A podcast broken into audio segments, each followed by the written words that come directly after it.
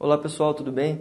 Eu sou o professor Diogo e hoje vamos falar um pouquinho sobre os Objetivos de Desenvolvimento Sustentável e seu respectivo impacto no desenvolvimento de projetos a nível local. Para tal, vamos passar pela seguinte agenda, que se inicia com uma breve conceitualização da sustentabilidade, até o momento que foram criadas as agendas globais dos ODMs e dos ODS, destacando os impactos esperados dessas respectivas agendas, assim como cases de sucesso que vão permitir um maior entendimento dessa relação, desde a criação das agendas até os resultados de fato na ponta. E finalizaremos com uma recapitulação das lições aprendidas com as discussões. A literatura aponta que, historicamente, os modelos de produção pensavam exclusivamente em aumentar a sua escala produtiva, independentemente das possíveis consequências socia sociais e ambientais que pudessem ser criadas. Até meados da década de 60, o foco da produção tinha essa característica, muito baseada no conceito que vinha desde a Revolução Industrial. A partir do final da década de 60, foi percebida a finitude dos recursos naturais, e discussões a respeito do tema passaram a ser fomentadas. A ONU atuou como protagonista para estimular as discussões sobre sustentabilidade a nível internacional, tendo em 1987 um marco ao estabelecer o conceito de desenvolvimento sustentável, e em um passado mais recente, também protagonizou grandes discussões com os líderes internacionais, como por exemplo a Rio 92 e quando fez os lançamentos das agendas dos ODMs em 2000 e dos ODS em 2015. Dando um foco nas reuniões internacionais, vemos que a Rio 92 teve como objetivo alertar ao fato de que os padrões de consumo e produção da época tinham impactos negativos na perspectiva de desenvolvimento mundial. Dando um foco maior nas reuniões internacionais, a Rio 92 buscou alertar os líderes globais para o fato de que os modelos de produção e consumo à época impactavam negativamente o desenvolvimento mundial. Já nos anos 2000, a ONU buscou formalizar o comprometimento dos grandes líderes globais frente aos danos gerados pelos modelos de produção dos séculos anteriores. Foi então lançada a Agenda dos Objetivos de Desenvolvimento do Milênio, os ODMs, que em um prazo de 15 anos deveria orientar as lideranças dos países na busca pela mitigação dos contrastes sociais e ambientais que foram gerados. Os ODMs foram compostos por oito objetivos, que buscavam oferecer condições dignas de saúde, alimentação e qualidade de vida da população, além de destacar o cuidado com a sustentabilidade ambiental. O Brasil foi um dos países que topou esse desafio, e dentro do cenário brasileiro, os ODMs tiveram a seguinte linha do tempo. Em 2004, o Movimento Nacional pela Cidadania e Solidariedade foi implementado.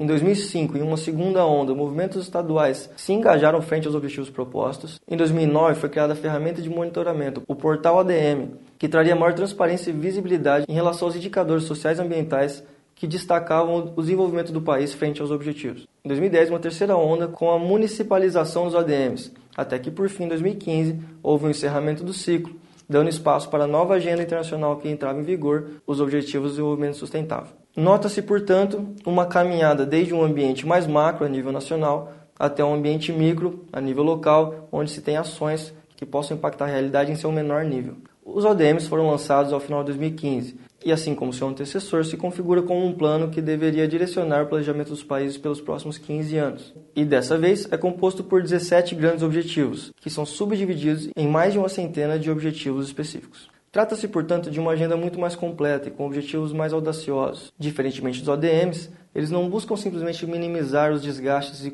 e contrastes derivados das práticas anteriores. Eles buscam promover um novo, um novo formato de crescimento que vai promover um desenvolvimento sustentável para todas as nações. Para tal, há uma necessidade de engajamento entre governo, empresas sociedade de forma a utilizar suas capacidades de maneira sinérgica, para que as nações possam então buscar o cumprimento da agenda proposta. Para superar os desafios propostos pela agenda dos ODS, precisamos estar mais preparados.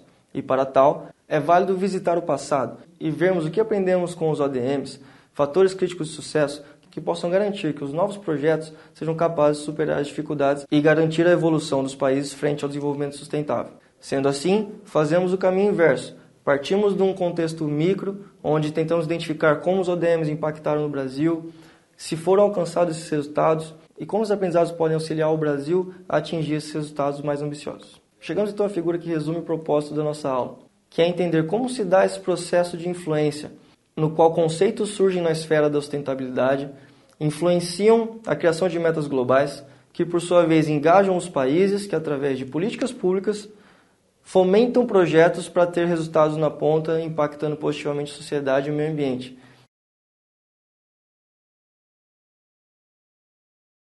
Para entendermos melhor esse fluxo, analisamos dois projetos de muito sucesso da geração dos ODMs, o projeto Rede de Segurança Alimentar e Nutricional da Prefeitura de Maracanaú e o projeto No Clima da Caatinga, protagonizado pela Associação Caatinga, ambos atuando no interior do Ceará.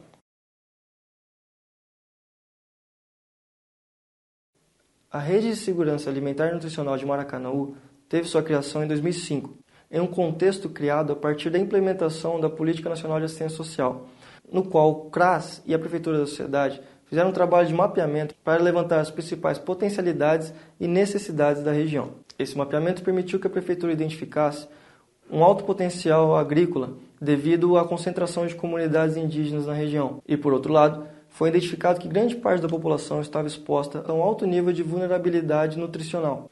Desse modo, a Prefeitura buscou fortalecer as potencialidades da região de forma a atender a demanda local por alimentos de qualidade. Ao se aproximar do agricultor familiar e da sociedade beneficiária, a Prefeitura passou a identificar diversas outras demandas, como capacitação profissional, necessidade de escoamento da produção e demais dificuldades logísticas. Essas novas informações fizeram com que o escopo do projeto se ampliasse e que fossem buscadas parcerias estratégicas que pudessem fornecer os recursos necessários para, essa nova, para enfrentar essa nova realidade. Através da participação de editais de programas do governo, a Prefeitura conseguiu recursos para adquirir equipamentos que suportaram a operação do projeto, permitindo que fossem obtidos resultados de grande impacto e visibilidade, fazendo com que o projeto fosse condecorado a nível nacional pelo Prêmio ODM Brasil e desse modo sendo identificado como um estudo de caso potencial para o nosso estudo. As ações da prefeitura eram divididas para, dois, para os dois grandes públicos. Para os agricultores familiares, eram oferecidas capacitações e suporte técnico para o manejo correto do solo. Havia garantia de um mercado consumidor. Foram proposto, foi proposto um suporte para parcerias e novos benefícios, além do ônibus, do ônibus itinerante, que se tornou uma feira móvel que auxiliava no escoamento da, da, da sobra da produção. Já para a população, foi promovido acesso à alimentação adequada, que ocorria através de um restaurante central, que oferecia cerca de 600 refeições por dia, além de seis cozinhas comunitárias isoladas de forma distribuída no município, que ofereciam 200 refeições por dia para aqueles membros das comunidades mais, mais afastadas do centro, além de cursos e oficinas de capacitação e eventos em datas comemorativas. Todos os fatores que permitiam um alto engajamento da sociedade com os equipamentos e com as ações do projeto, promovendo assim grande desenvolvimento social. Para tal, a prefeitura contava com um restaurante central, as seis cozinhas comunitárias, um banco de alimentos que representa o grande pulmão da operação, recebendo e distribuindo todos os alimentos, além de destinando os resíduos ao final do processo, hortas comunitárias, feiras populares e ônibus itinerante para garantir a acessibilidade da população aos produtos, além do escoamento de toda a produção dos agricultores.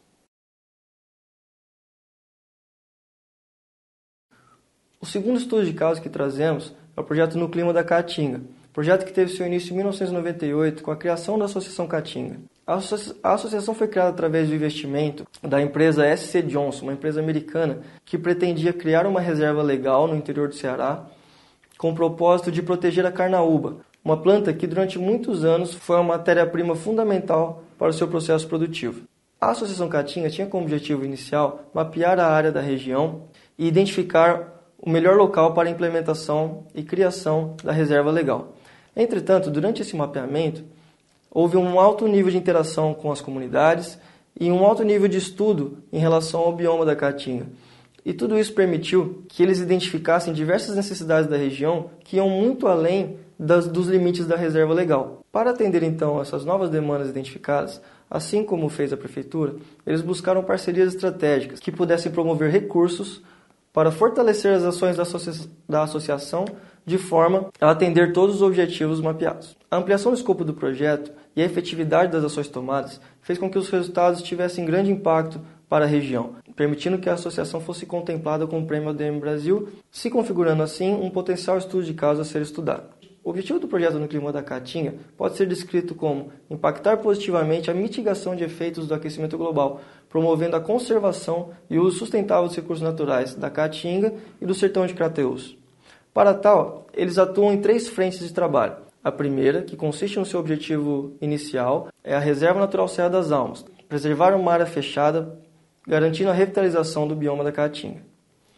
A segunda frente são as tecnologias sustentáveis, que são recursos oferecidos às comunidades da região para permitir um ganho da qualidade de vida e uma maior facilidade para enfrentamento das dificuldades impostas pelo ambiente. A terceira frente de trabalho é a educação ambiental, que tem como pilar forte parceria com a rede pública de ensino da região. Temos aqui alguns highlights das três frentes de trabalho. A primeira, a Reserva Natural Serra das Almas, podemos ver que eles transcendem muito as fronteiras de 6.100 hectares da reserva.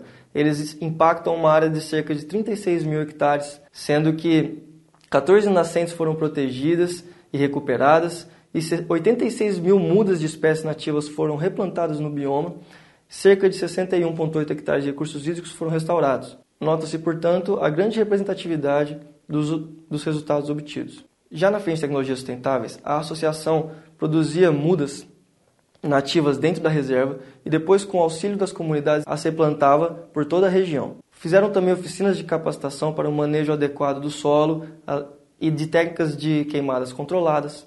Foram oferecidos equipamentos como fogão ecoeficiente e forno solar que, que diminuíam a emissão de CO2 durante as práticas de cocção.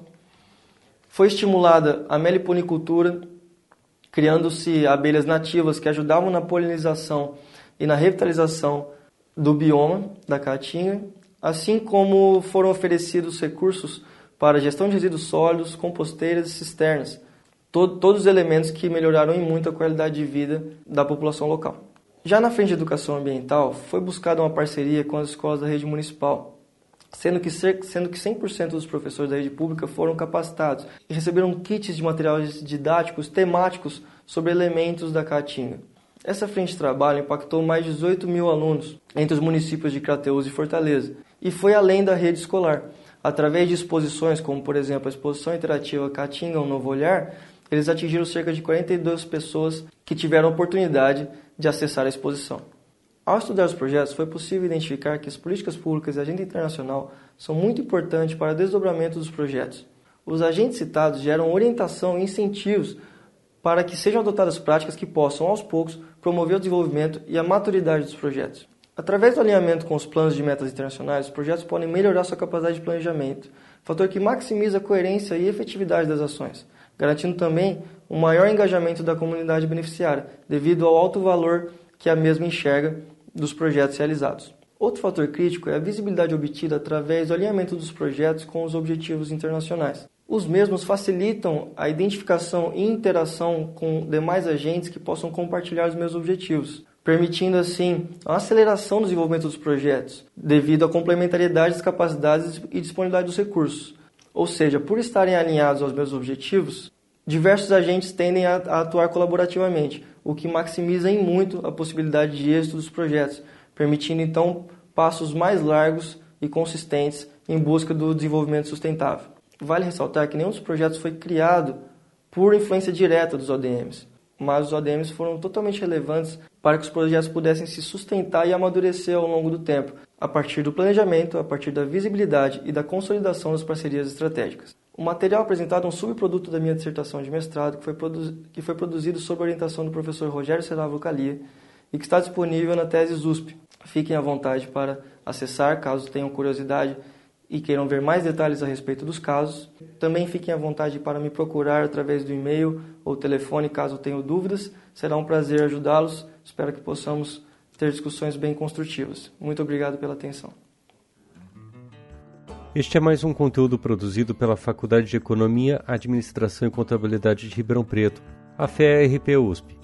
Veja todos os nossos conteúdos em vídeo em nosso canal do YouTube ou acesse o site media.ferp.usp.br para acompanhar também nosso podcast.